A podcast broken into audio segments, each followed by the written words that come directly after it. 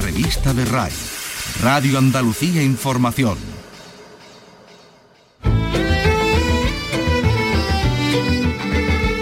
En RAI, Andalucía es cultura. Con Antonio Catón. Buenas tardes, el último programa de esta temporada viene con una noticia esperada años y años. El Museo de Camarón en San Fernando va a abrir sus puertas dentro de una semana. El viernes 2 de julio coincidiendo con el aniversario del fallecimiento de José Monje Cruz.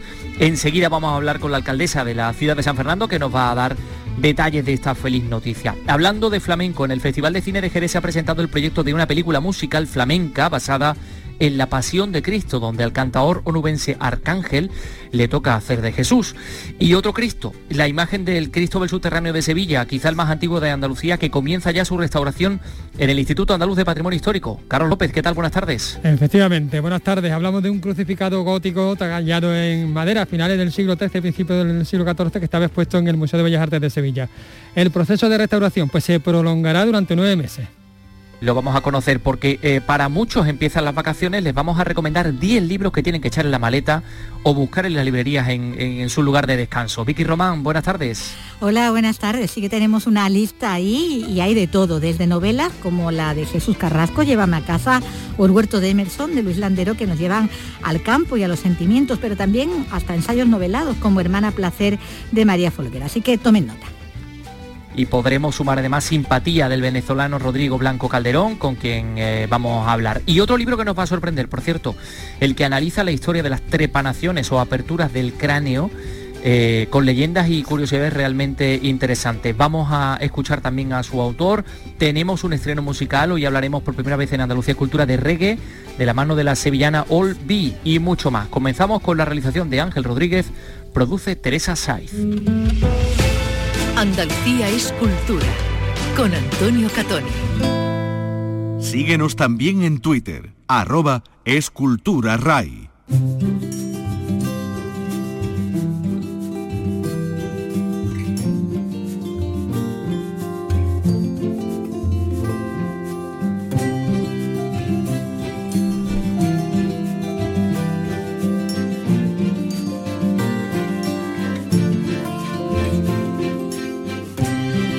Enseguida vamos a hablar con la alcaldesa de San Fernando sobre el Museo Camarón, que como les decimos va a ser inaugurado el próximo jueves 2 de julio, pero les vamos a hablar de otro proyecto que tiene que ver con el flamenco y que se ha presentado hoy en la cuarta jornada del Festival de Cine de Jerez, y ya saben ustedes, Festival de Cine Flamenco y Etnográfico.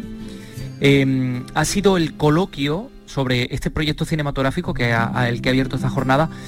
Eh, se trata de, de una película musical flamenca basada en la pasión de Cristo. El papel de Jesús, como le decíamos, lo encarnaría el cantador Arcángel, Pepe Bejínez, del grupo No me pise que llevo chanclas, y el poeta y flamencólogo Juan José Tellez se reparten la autoría del guion y las letras. Bueno, pues los tres han estado hoy en Jerez presentando este proyecto. Y Juan Carlos Rodríguez, nuestro compañero de la emisora de Jerez, ha estado muy pendiente de ello y nos lo cuenta. La película se va a rodar íntegramente en Andalucía. Las ruinas romanas de Itálica y Bolonia, los alcázares reales de Sevilla y monumentos paisajísticos como el Torcal de Antequera o el Olivar Jienense son parte de los escenarios elegidos para el largometraje. Un musical contemporáneo que estará protagonizado por figuras del cante, del baile y de la guitarra. Jesús será interpretado, como hemos dicho, por el cantador onubense Arcángel. Y de lo que se trata es de ser riguroso en, en los contenidos, tanto en lo musical como en, en fin, en cómo, se, cómo se cuenta la historia. El director será el cordobés afincado en Los Ángeles Francisco Gutiérrez, una producción de casi 7 millones de euros que será adelantada el próximo mes de julio en el Festival de Cannes. José Tellez. Fundamentalmente queremos que sea una película eh, atrevida, entretenida, que seduzca y que de alguna manera ponga dos mitologías frente a frente, la religiosa y la popular. La idea de un musical flamenco sobre Cristo surge de la mente de Pepe Vejines. Yo creo que el flamenco necesitaba creí yo por mi propia iniciativa, necesitaba una idea, un revulsivo, una idea grande para llevarlo al cine, ¿no? La película empezará a rodarse en 2022 y el papel de Judas, aún por confirmar, está pensado para un famoso cantador del que por ahora no puede decirse el nombre.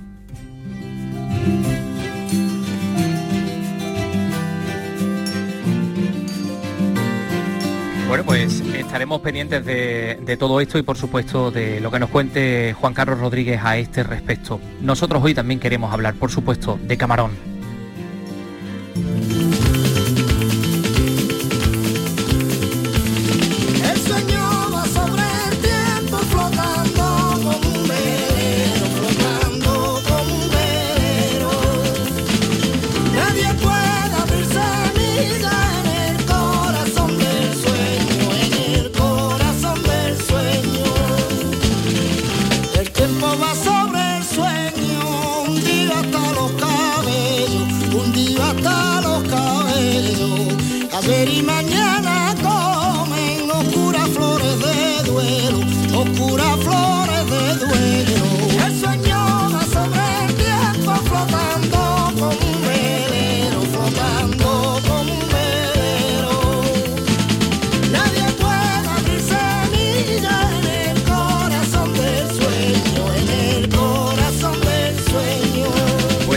Museo Camarón de San Fernando en Cádiz va a ser inaugurado el próximo día 2 de julio, coincidiendo con el aniversario del fallecimiento del cantaor y la apertura al público de manera gratuita y con cita previa será eh, pues el día 6, el día 2 de julio se abre, el día 6 se abre al público, el día 2 de julio es la inauguración. Este centro de interpretación dedicado a Camarón de la Isla pues abrirá efectivamente cuando se cumplen 29 años de la muerte del artista. Hay previsto un acto institucional en la jornada de inauguración. Y bueno, pues tenemos que contar que está construido, ha sido construido junto a la popular venta de Vargas. En esa construcción se ha invertido 4 millones de euros y bueno, y está terminado pues desde finales prácticamente del último verano, así que ahí estaba eh, ya terminado y a la espera de esa inauguración que felizmente se va a producir el día 2 de julio. Bueno, estamos en comunicación con la alcaldesa de San Fernando, Patricia Cavada. Alcaldesa, ¿qué tal? Muy buenas tardes. Hola, muy buenas tardes. ¿Qué nos puede adelantar de ese acto de inauguración tan esperado? Bueno, pues puedo adelantar ya por lo pronto la alegría, ¿no? Y el enorme orgullo de haber cumplido un sueño eh, que ha tenido esta ciudad eh, desde, bueno, como decía, ¿no? Hace ya 29 años que falleció Camarón de la Isla, que nos dejó esa leyenda y por lo tanto la mayor satisfacción. Y será un acto, como bien dice, institucional, pero también que nos acompañará mucha gente vinculada a la cultura y al flamenco, amigos de Camarón y por supuesto, ¿no? Eh, toda la ciudad de San Fernando que estará volcada con este acto. ¿Va a acudir la familia de, de Camarón? Bueno, así lo espero, ¿no? No se entiende San Fernando, la isla sin Camarón y su familia y entendemos que, estamos llamados a, dar el mayor homenaje a, José y por lo tanto esperamos contar con su presencia, no solamente la familia directa, sino también muchas las hermanas y restantes familiares que siguen viviendo aquí en San Fernando. ¿En qué, eh, digamos, punto están esas relaciones con la familia? Porque parece que esas disensiones con el tema de los derechos de imagen y del uso de marca de camarón están en el origen de que, bueno, esto se haya retrasado hasta, hasta ahora, ¿no? Bueno, el motivo del retraso ha sido fundamentalmente una pandemia mundial que ha hecho que tuviéramos limitación de movilidad entre provincias, entre ciudades y sin duda alguna, ¿no? Abrir un museo poner en un espacio expositivo abierto para que no pueda ser disfrutado por el turismo cultural que afortunadamente viene a Andalucía bueno, de una manera importante y en este caso pues esperamos que vengan a San Fernando y a la provincia de Cádiz, no tenía sentido, ¿no? Porque bueno, pues tiene evidentemente una necesidad de tener una concurrencia pública. Ese ha sido fundamentalmente el motivo del retraso en la apertura de este importante museo que brindamos desde San Fernando a todo el país. Y a partir de ahí, bueno, pues nuestras relaciones con la familia, lo decía antes, siempre han sido buenas. No podríamos estar inaugurando este museo si no fuera gracias a la familia, que ha sido siempre generosa, y vamos a seguir conversando, hablando y llegando a todos los entendimientos necesarios que hagan falta, porque digo, estamos abocados y no existe otra posibilidad distinta que sigamos de la mano para seguir rindiendo tributo, homenaje a esta leyenda. Mm, el contenido va a repasar la trayectoria tanto artística como personal de, José. Eh, tenemos entendido que hay más de cinco horas de contenido audiovisual en distintas eh, pantallas. Eh, no sé, alcaldesa, ¿qué piezas o espacios nos puede usted destacar de este centro de interpretación? Bueno, el, centro, este museo es abierto, ¿no? multifuncional. En él vamos a poder pasar de la niñez y de los primeros estímulos de Camarón a hacer una inmersión en lo que es el artista, las influencias que ha tenido.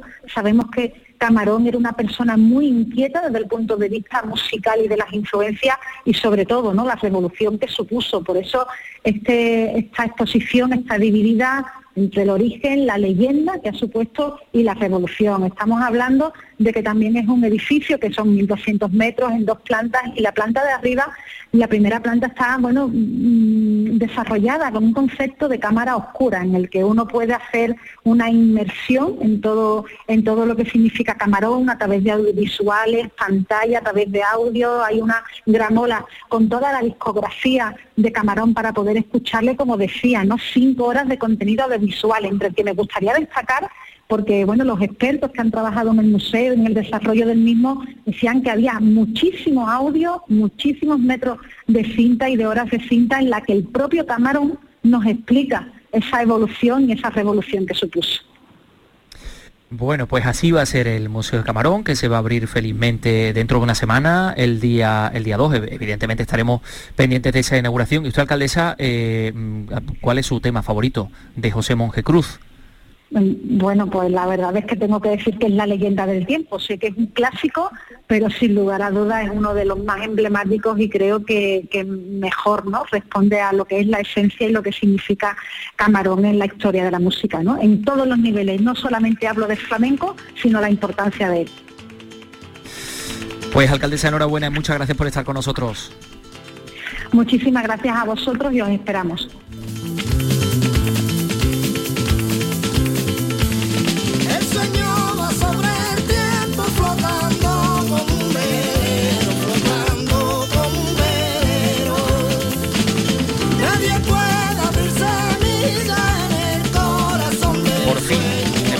29 años se va a abrir ese museo de Camarón en San Fernando. Nosotros vamos a ir ahora al IAPH, al Instituto Andaluz de Patrimonio Histórico.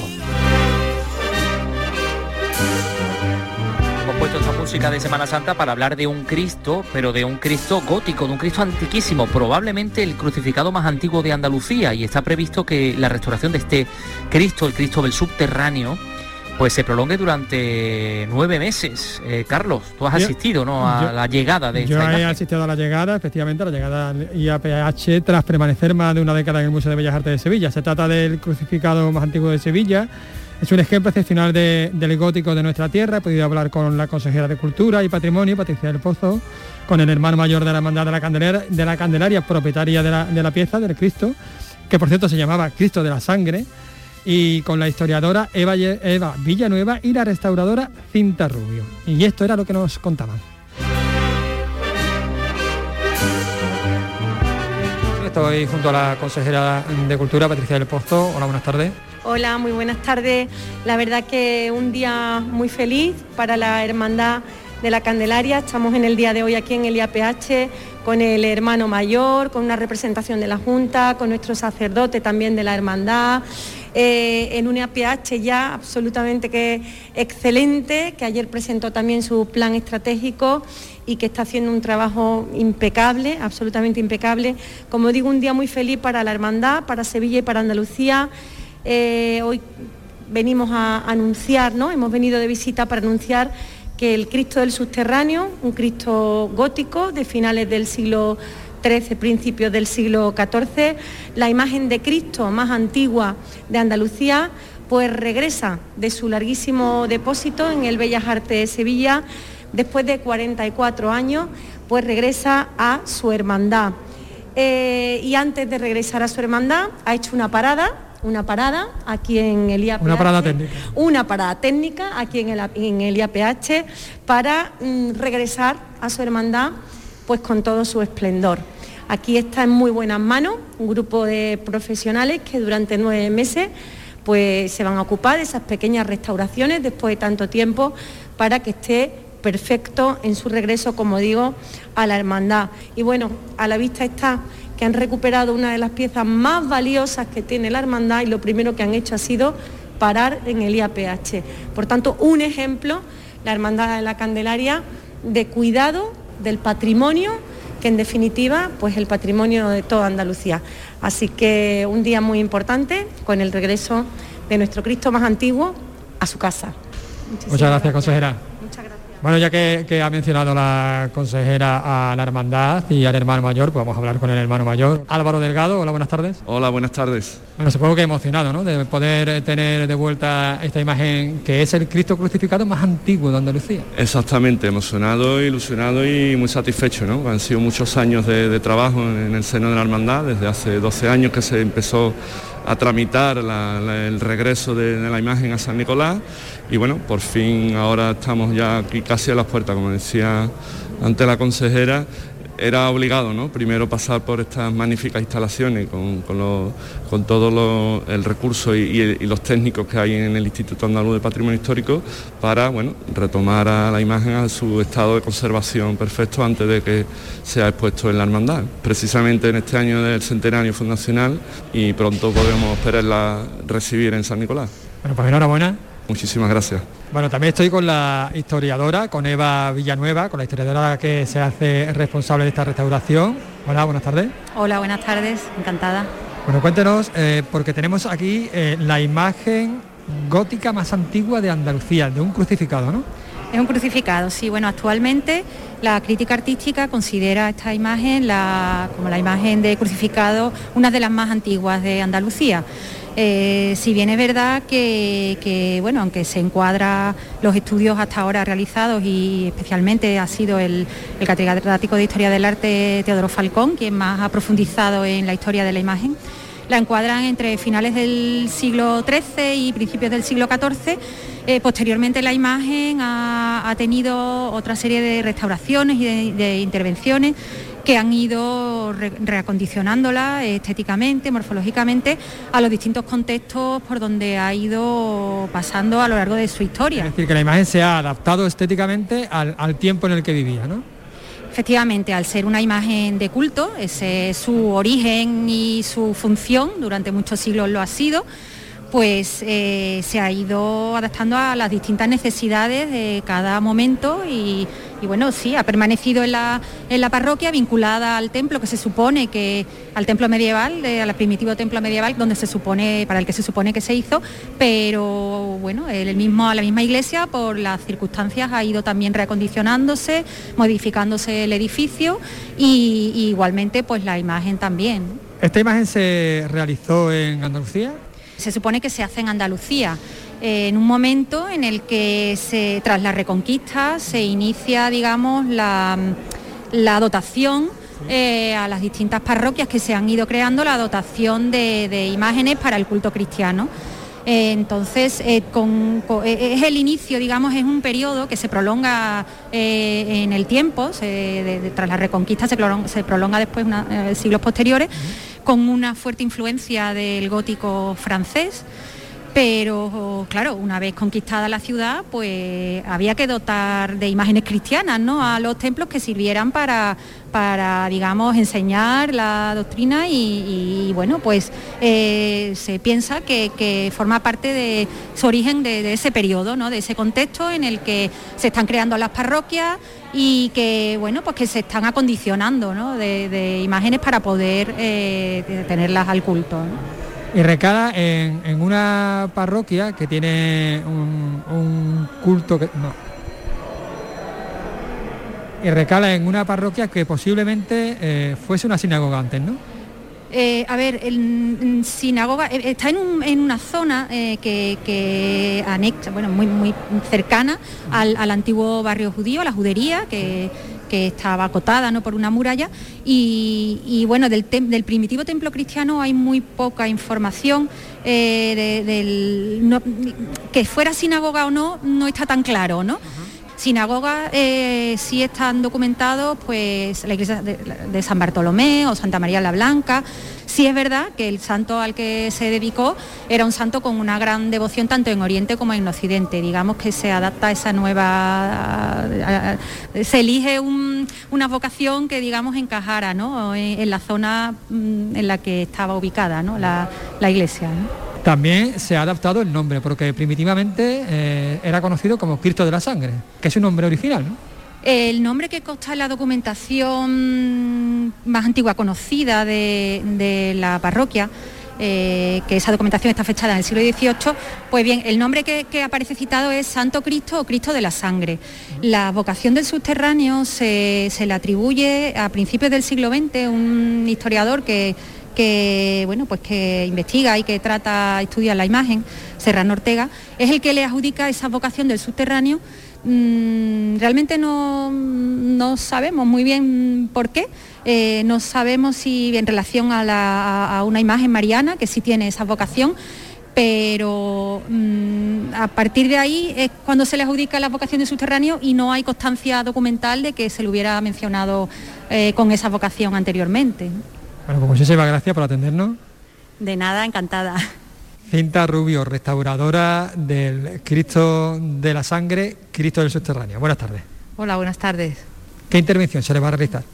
Pues mira, eh, concretando mucho, resumiendo, vamos a consolidar esas fisuras que tú estás diciendo que vemos Consolidamos soporte, unimos bien todas sus piezas y vamos a eliminar la última capa de barnices añadidos durante la historia de, la imagen para recuperar el cromatismo de la última policromía ejecutada.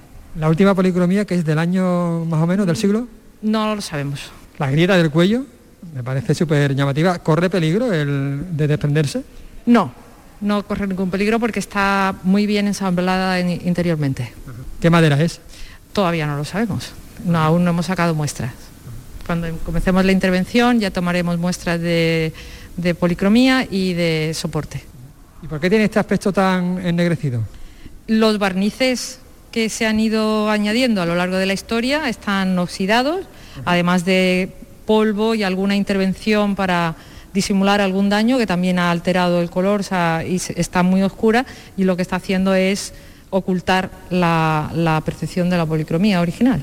Sobre la cruz también se va, se va a intervenir, ¿no? Porque la cruz tampoco tenía esta forma exactamente, ¿no? Está entelada, Vamos a ver si eh, durante el proceso de intervención podemos eh, eliminar esa, tela. Bueno, son eh, nueve meses de, de trabajo lo que quedan por delante, ¿no? Sí, nueve meses son el tiempo que necesitamos que la imagen está aquí depositada. Seguramente la intervención será menos tiempo, pero nueve meses debe estar la imagen aquí en el instituto. ¿Y qué es lo más difícil de esta restauración? Porque eh, veo eso, la, grieta a mí es lo que me, parece más, llamativo.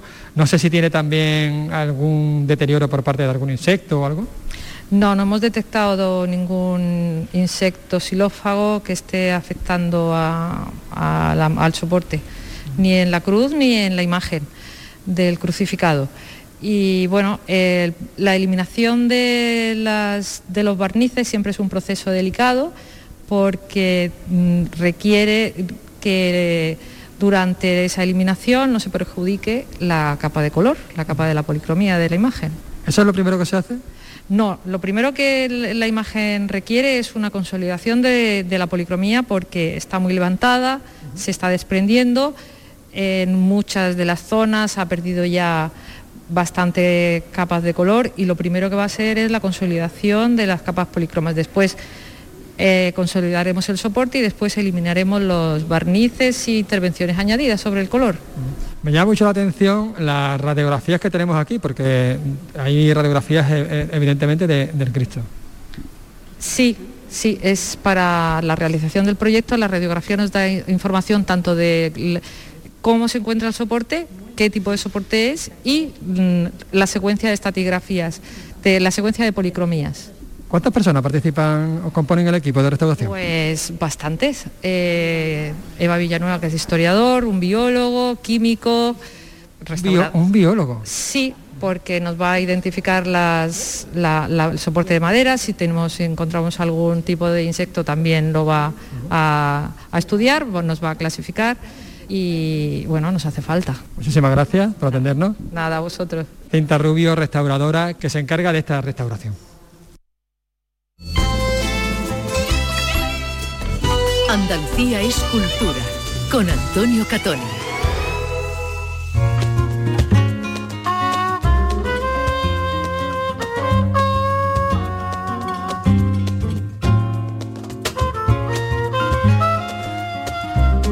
Pues así es la, así va a ser la restauración de este Cristo gótico crucificado del subterráneo. Nosotros tenemos que contarles además que eh, enseguida vamos a hablar con Andrés Muñoz, con el neurocirujano que ha mm, eh, presentado hoy en Sevilla un libro, La Trepanación, en Sevilla un recorrido por la historia, leyendas y curiosidades de la cirugía craneal.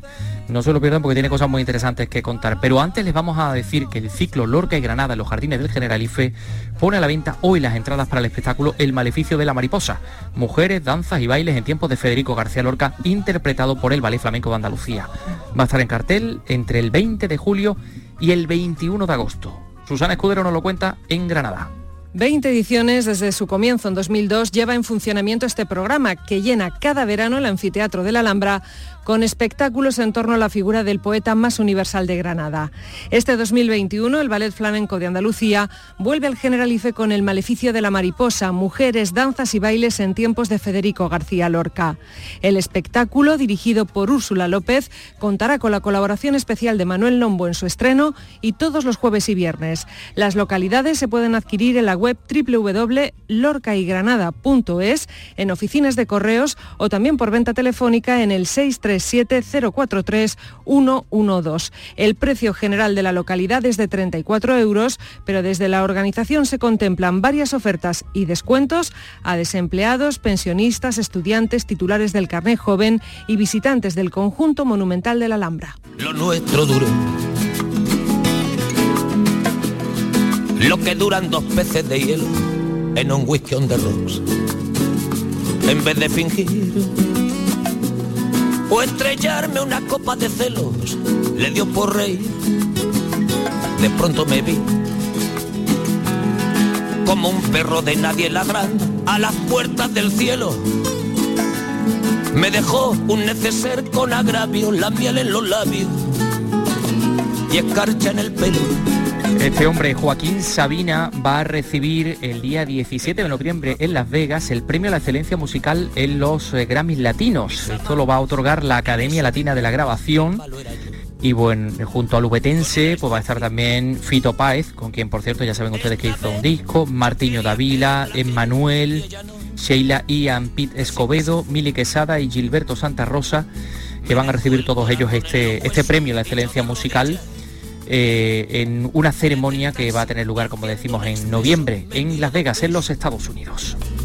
Uno por mejilla y regresé a la maldición del cajón sin su ropa, a la perdición de los bares de copas, a la cenicienta de saldo y esquina por esas ventas del fino laína, pagando las cuentas de gente sin alma que pierde la calma con la cocaína, volviéndome loco, derrochando la bolsa y la vida, la fui poco a poco, dando por perdida. Y eso que yo 19 días y 500 noches de Joaquín Sabina. Y vamos a otro asunto.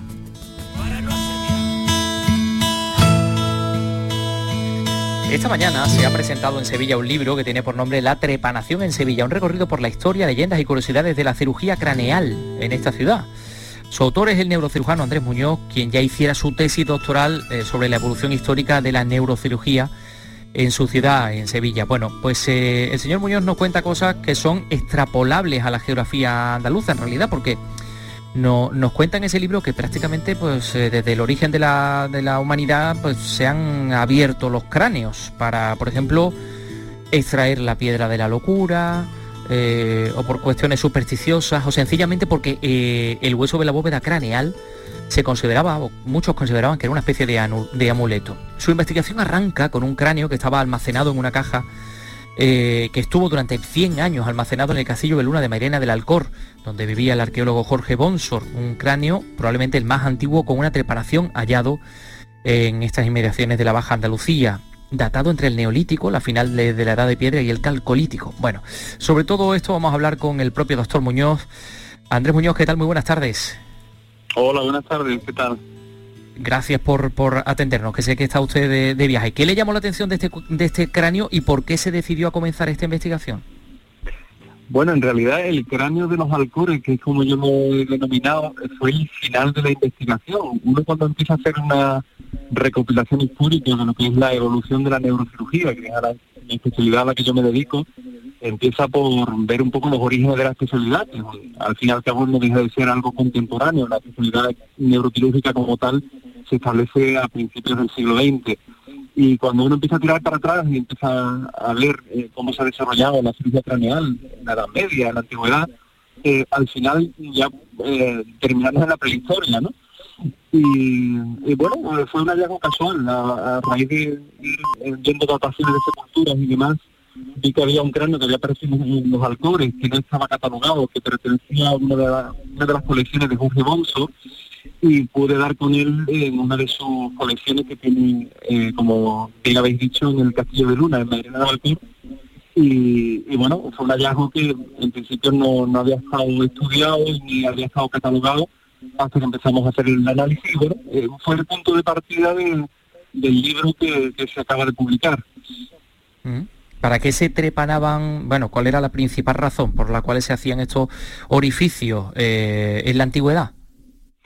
Bueno, realmente la, hay una gran variabilidad en, sobre todo en el, en el contexto de las trepanaciones prehistóricas, ¿no? Las intencionales o, quirúrgicas realmente eran la, eh, minoría. Eh, la mayoría de los, de los, cráneos trepanados que han aparecido, sobre todo por la localización tan abigarrada de, de las trepanaciones, eh, se asume que eran rituales de cualquier de cualquier tipo. básicamente, bueno, en, aquella época eh, la medicina quedó en manos de curanderos, ¿no? Y muchas veces se trapanaba el cráneo por sacar los malos del cuerpo o simplemente por, por obtener un amuleto, ¿no? Eh, las intencionales, las, las trepanaciones realmente quirúrgicas que se han podido demostrar han sido muy pocas, pero sí es verdad que ha habido hallazgos trepanados que sí se ha podido comprobar que ha habido alguna intencionalidad en ese acto. En la historia del arte, por ejemplo, tenemos eh, pues el, cuadro de la, de la, extracción de la piedra de la locura, ¿no? Pero hay muchos otros ejemplos. Sí, doctor. Sí, sí, es que le, le, perdí por un momento, sí, sí. No, que decía que la historia... Eh, exacto. El libro, el libro, la portada del libro que se acaba de publicar eh, es de un cuadro que se haya expuesto en el Museo del Perú. Está, hecho un pintor sevillano, Juan de Sevilla, Juan Hispalense, que es San Lucas trepanando, ¿no? Es decir, la representación en el arte de, lo que es la trepanación ha estado prácticamente así constante, ¿no? De hecho, uno de los cuadros que eh, en los que me detengo en el libro es en el, tránsito de San Hermenegildo, que se había expuesto en el Museo de Bellas Artes de Sevilla y básicamente se expone al santo mártir San Hermenegildo con una hacha en la cabeza y ese cuadro eh, estaba expuesto en el retablo de la iglesia del hospital, que es el principal hospital quirúrgico de la, Sevilla medieval. Bueno, eh, desde luego los santos y sus martirios dan mucho juego con la, con la trepanación y en toda Andalucía tenemos, tenemos ejemplos de ello. Bueno, eh, doctor Andrés Muñoz, pues muchas gracias por estar con nosotros. Enhorabuena por este libro en el que hay tantas curiosidades acerca de un asunto en el que, en fin, a lo mejor pues mm, podíamos pensar que no, que no existían este tipo de, cosas que usted nos está contando. Lo dicho, muchas gracias y buen viaje. Gracias, gracias a vosotros. Enseguida vamos a, eh, bueno, vamos a pedirle ya, desde ya, que cojan papel y lápiz porque les vamos a hacer nuestras recomendaciones de los libros para el verano.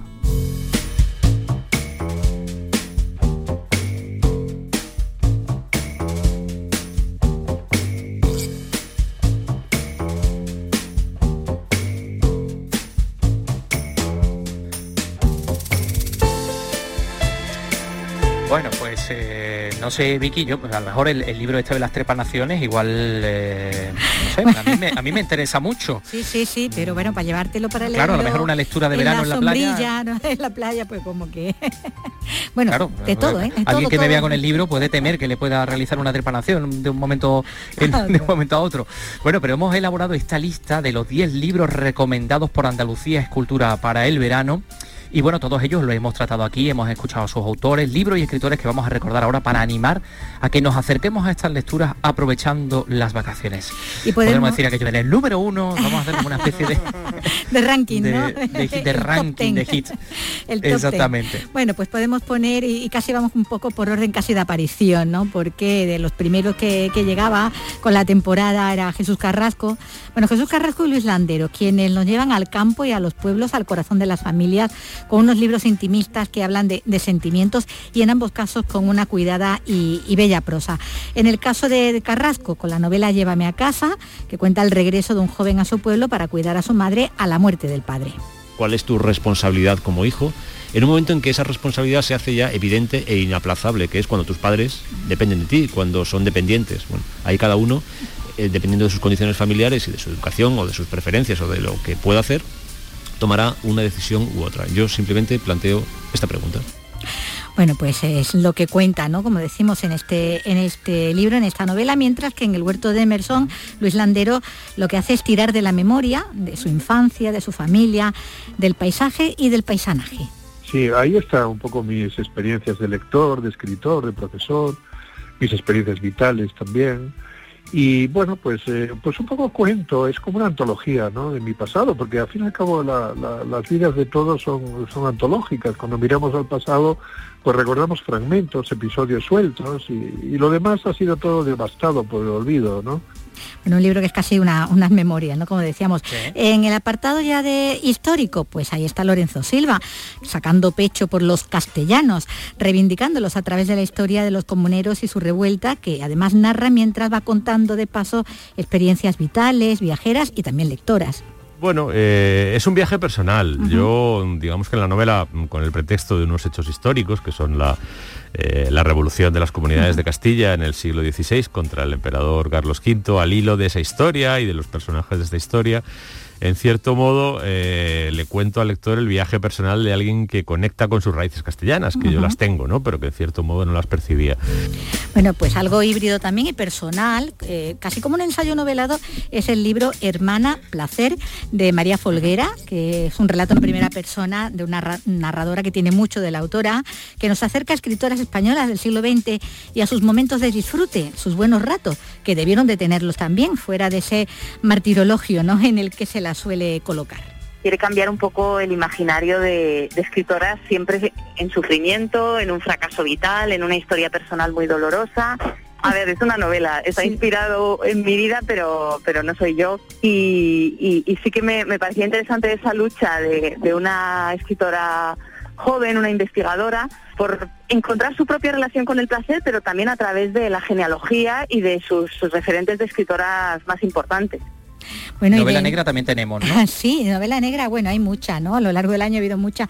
Pues entre muchas opciones. Eh, la de la sevillana Susana Martín Gijón, especie, con la que continúa esa serie iniciada con Progenie, con esa inspectora de policía, Camino Vargas, eh, buscando un asesino en serie en Sevilla, en este noir a la andaluza desde la diversidad de, barrios que podemos encontrar, el patrimonio fascinante que da mucho juego y por supuesto la gastronomía, eh, el arte y, el humor sevillano que siempre le da un complemento también estupendo, que por muy negra que sea la, novela, yo creo que algo de humor tiene que haber porque alivia, porque nos hace sonreír y la literatura también tiene que tener eso, ¿no?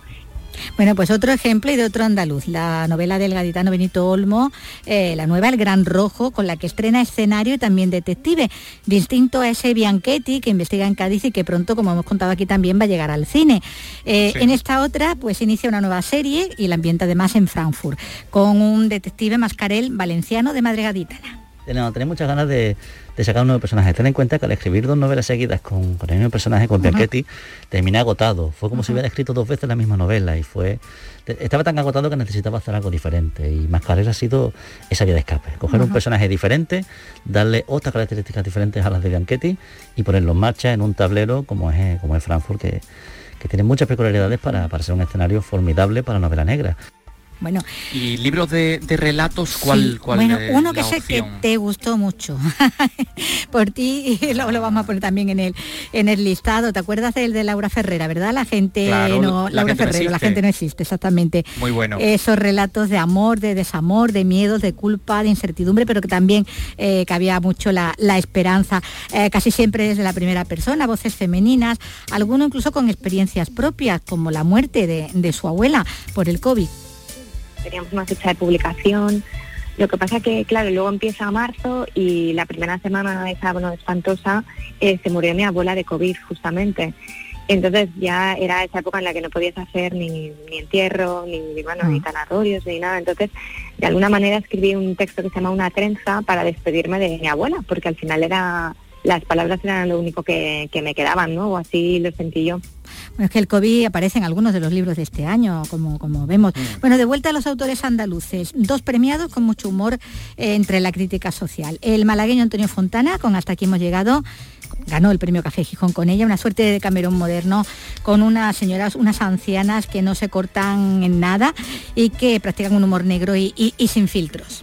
Pues han sobrellevado una vida ruin, una, una vida pues que con, unas cartas muy malas. Lo que pasa es que, claro, las han tenido que, manejar eh, para sobrevivir. Lo único que les queda es ese golpe en la mesa que puedes dar cuando tienes mucha edad y ya no pues no pierden nada porque lo has perdido todo, no tienen nada que perder. Bueno, y el libro ganador del Premio Biblioteca Breve, Trigo Limpio, del almeriense Juan Manuel Gil, un relato del propio relato eh, con elementos biográficos, aunque no es autobiografía ni autoficción, porque hay mucha manía ¿no? con eso de confundir narrador y autor. Eh, yo creo que, esta novela podría podría definirse como una parodia de la autoficción, ¿no?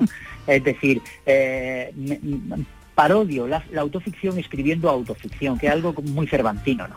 Eh, yo lo que he hecho básicamente ha sido eh, alejarme con este tipo de literatura, ¿no? cargada de humor, ¿no? Y de ironía, alejarme de la solemnidad porque la solemnidad en la literatura mm, me suele sonar bastante hueca. Bueno, y la última... tiene muy buena pinta. Sí, ¿verdad? sí, llevamos nueve y queda una. Queda una. Bueno, pues la última es el que acabo de, leer, fresquito que está, eh, que sí que es eh, autoficción. Es un libro que tiene ya tiempo, pero que ahora está de plena actualidad porque se ha venido hablando mucho de él últimamente. Feria, en el que la periodista Anairi Simón plantea cuestiones que, bueno, expresaba, si recordamos, ante el presidente del gobierno en Moncloa en un acto que iba sobre el futuro de los pueblos. Me da envidia la vida que tenían mis padres a mi edad. Con 29, que es la edad que tengo yo ahora, mis padres tenían una hija de 8 y esperaban su segundo hijo. Vivían en Ontígola, un pequeño pueblecito de Toledo de mil habitantes. Mi madre trabajaba allí de cartera y la oficina estaba en nuestra propia casa, porque a mi edad mis padres tenían claro una hipoteca.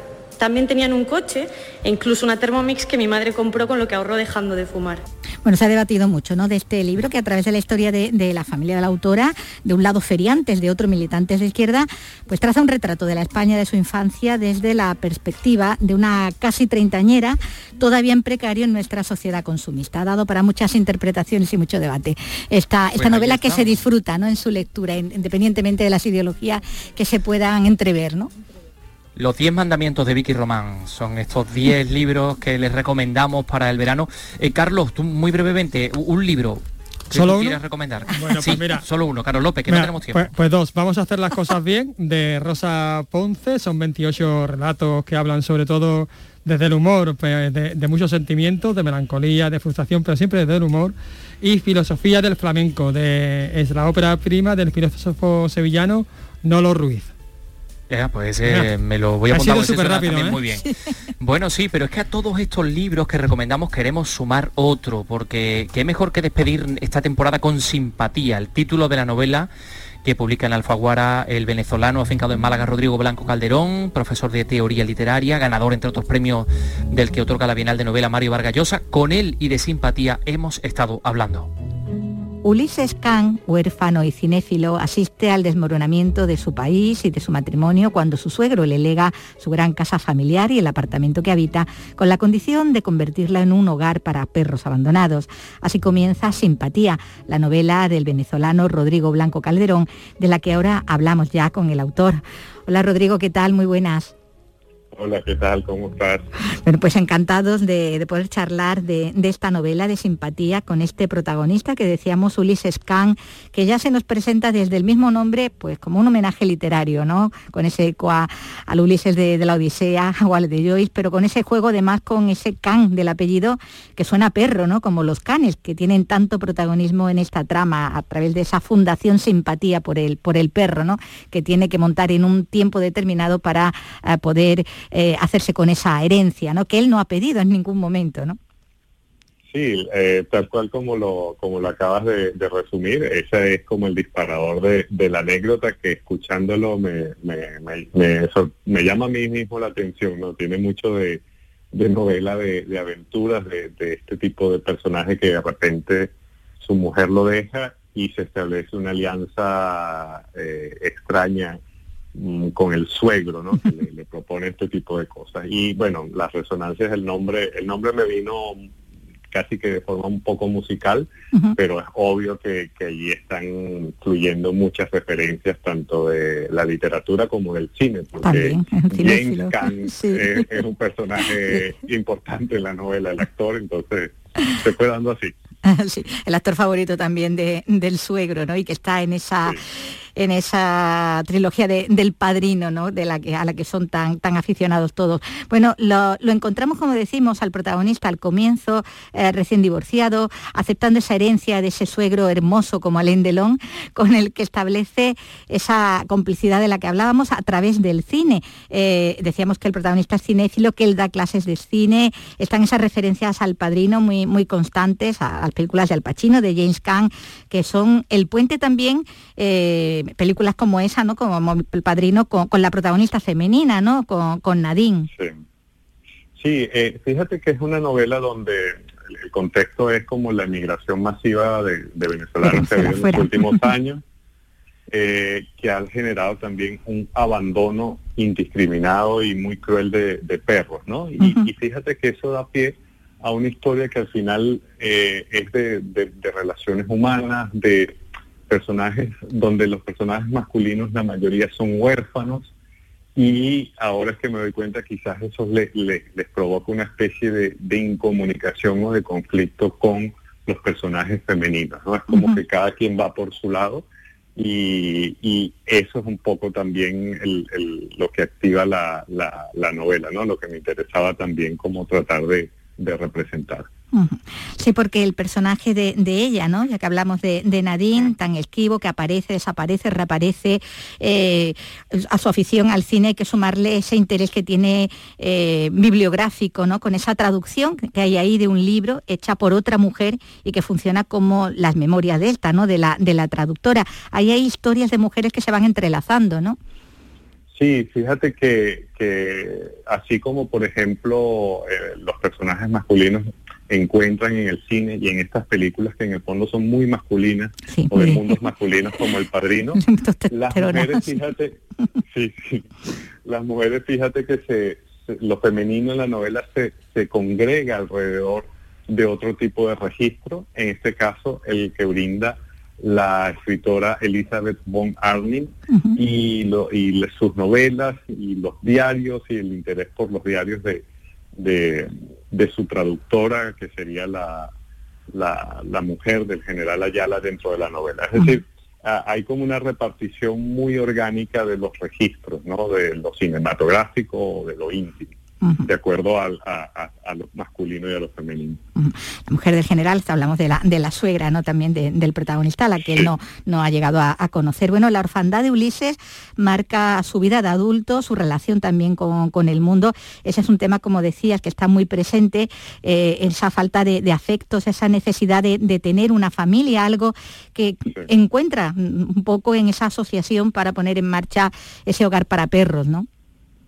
Sí, fíjate que Ulises, el protagonista, eh, es, también una especie de, perrito abandonado, desde el principio, desde que es dado en adopción, pero la familia que lo adopta no, no lo quiere en realidad. Y eso lo marca, lo convierte en una especie de estos como replicantes de Blade Runner, ¿no? Que no, que tiene como una, se comporta como una especie de robot con las, con las relaciones humanas y que actúa un poco por imitación porque quiere tratar de entender de qué va el afecto, ¿no? Entonces, eh, ese personaje que para mí al principio era simplemente como un hilo conductor, se terminó cargando de, un sentido eh, que, que me parece como interesante, ¿no? Sí, porque como estamos diciendo, ¿no? como, como señalabas, estamos en una Venezuela de la que todos están yendo, donde el abandono de los perros es, como cuentas, una señal de, ese éxodo. Anuncian que, se marchan ¿no? de este infierno, ¿no? dejando atrás a, sus mascotas, que se convierten eh, literalmente ¿no? en una manada triste y dispersa que convertía la ciudad en un hospital de guerra. ¿no? Sí, sí, la, la presencia de los perros allí... Eh, eh, tiene como distintas lecturas. La, más evidente es la, primera que se ofrece al lector como, como cuadro para ver el desastre ¿no? de, toda una sociedad, que fíjate que puede aplicar en el contexto que yo narro allí a Venezuela, pero que, por ejemplo, yo recién llegado aquí a España también me, sorprendió ver, por ejemplo, lo dramático del abandono de perros, sobre todo ahorita que cuando llega el verano, ¿no? Entonces, es, una imagen que yo creo que se puede como, como aplicar a, a cualquier sociedad para medir los, los niveles de, de, amor, de afecto y de solidaridad, ¿no? de humanidad, ¿no? En una, en una palabra, sí. Bueno, porque no hay que olvidar eso, que como telón de fondo aquí y como contexto de esta trama en simpatía está toda esa agitación social, toda esa crisis de Venezuela, eh, las protestas, la represión, la corrupción, los abusos, hasta el hambre, ¿no? Eh, todo eso está también ahí contado, ¿no? Al hilo de la peripecia de Ulises, ¿no? Sí, fíjate que eso que es el contexto de la novela es, como el medio ambiente en el que se tienen que mover no solo mis personajes, sino yo creo que cualquier personaje eh, de una trama que suceda en la Venezuela de, estos años o de los últimos años. Lo que yo quise es como que eso no copara la escena ni, ni que fuese el, el objeto de reflexión de los personajes, ¿no? Sino como un telón de fondo que está allí y que, que marca mucho de sus movimientos, pero que no es eh, lo central, ¿no? Y, y me gusta que, que se capte así eh, de todas formas, que no hace falta insistir demasiado en ello para, para entender que se trata de un contexto muy hostil. Pues muchísimas gracias, Rodrigo. No, muchísimas gracias a ti por, por tan buen recorrido que me ha servido a mí mismo para, para leer otras cosas de la novela. Un abrazo. Una. Andalucía es cultura. Con Antonio Catoni.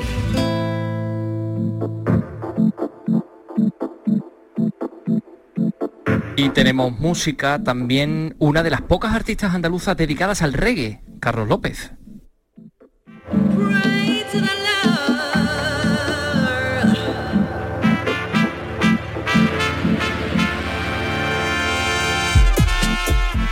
Escuchando Prey, el último single de Olvi que se acaba de publicar. Olvi, una sevillana haciendo reggae. Hola, buenas tardes. Buenas tardes, ¿qué tal, Carlos? Bueno, es poco habitual, ¿no? Mujeres de, del reggae y además en Andalucía. Efectivamente, a ver las haylas, pero somos poquitas. Bueno, cuéntame un poquito la historia de, este, de esta canción, Prey. Vale, pues Prey nace en 2019, que estaba yo viviendo en Londres, y bueno, fue como una manera de, de expresar que formamos parte de un todo. Sí. Y no es tanto rezarle a un Dios, sino al universo, como a la meditación, ¿no? Como a, a sentirte en relajación y conexión con todo. Todo el mundo está en la calle and I.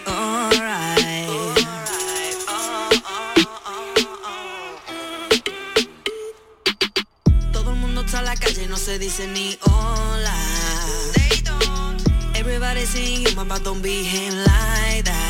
Enrique, eh, yo percibo que ha evolucionado muchísimo porque de aquellos primeros acordes básicos, pues ahora aquí encontramos dub, encontramos, yo qué sé, trip hop, drill incluso. Sí. ¿Por qué está tan contaminado? Yo creo que es porque mm, todo está inventado, ¿no? Y, y la manera de, mm, de conectar con la gente pues tiene que ser a través de la mezcla y a través de la fusión. Y bueno, pues en, en el caso mío yo por ejemplo mezclo con todo. A mí me gusta el hip me gusta el trap, me gusta el R&B, me gusta el reggae y bueno, pues intento mm, de todas esas influencias pues sacar un producto propio, por así decirlo. Hay una línea general ahora, ¿no? En la que se mezclan distintos géneros de, de música, ¿no? Porque también el flamenco se, ha mezclado, se está mezclando con el trap, sí, con la es. electrónica. Y la verdad es que en el reggae, además en Andalucía, y hay que mencionar a Dubstone Sound System. Que ellos han movido mucho la escena dub aquí en, en Sevilla sobre todo, montando los alamillos de. Sí. Y, y bueno, también hay muchos grupos, rollo Shining Soul, Soul y demás. Y vamos, ya te digo, se sigue una línea ¿no? de roots, reggae y del dub mm, más puro, pero luego al final pues tiramos a la electrónica porque nosotros somos sevillanos y nos gusta la fiesta.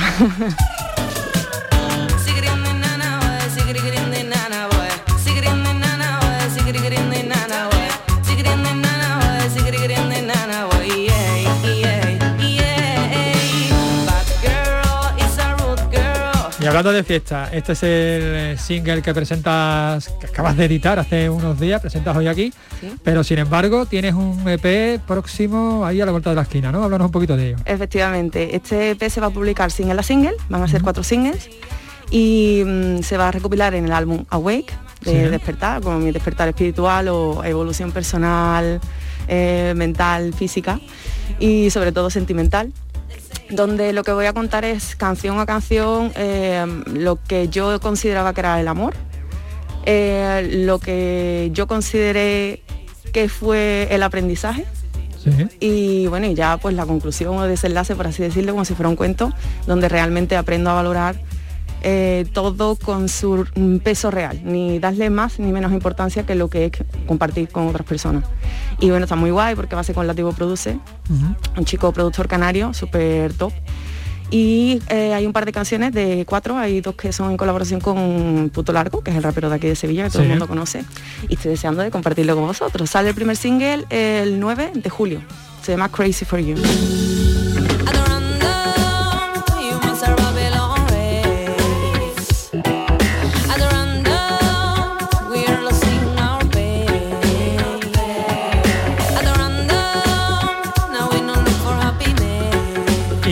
no sé si de este single, o sea, de este primer single o de este próximo trabajo o de tus anteriores trabajos, eh, tiene conciertos a la vista ahora que se acerca el verano. Eh, si te soy sincera, no, porque está súper parado todo. Incluso el festival europeo donde normalmente voy a presentar y cantar y demás, que es Rototom Splash, allí en Benicassim, este año también lo han pospuesto porque está la cosa un poquillo para. Sí que es verdad que tengo hablado con ciertos chiringuitos y demás, pero siempre estamos un poco, yo no, hasta que no esté segura 100%, no quiero tampoco anunciar nada porque no, realmente no lo veo viable. Bueno, muchísimas gracias por atendernos. Muchas gracias a vosotros por invitarme. Te esperamos aquí cuando publiques tu siguiente trabajo. Ok. Nos quedamos con un poquito de reggae.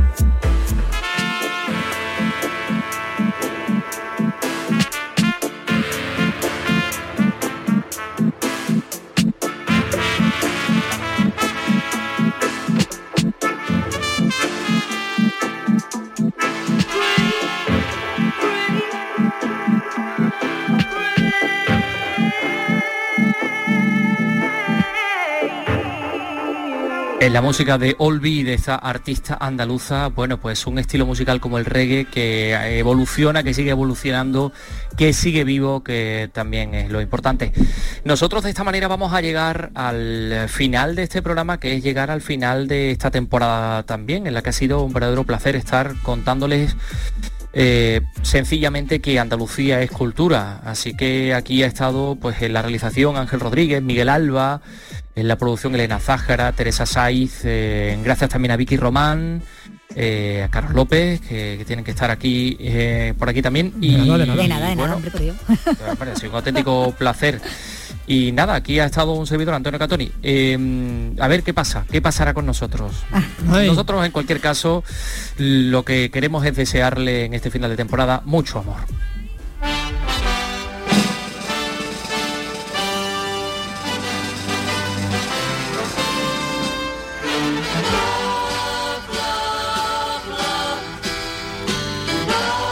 Tal día como hoy, en el año 1967, los Beatles interpretaron esta canción All You Need Is Love en el programa de la BBC Our World Live para el lanzamiento mundial del primer satélite de conexión desde el estudio 1 de EMI.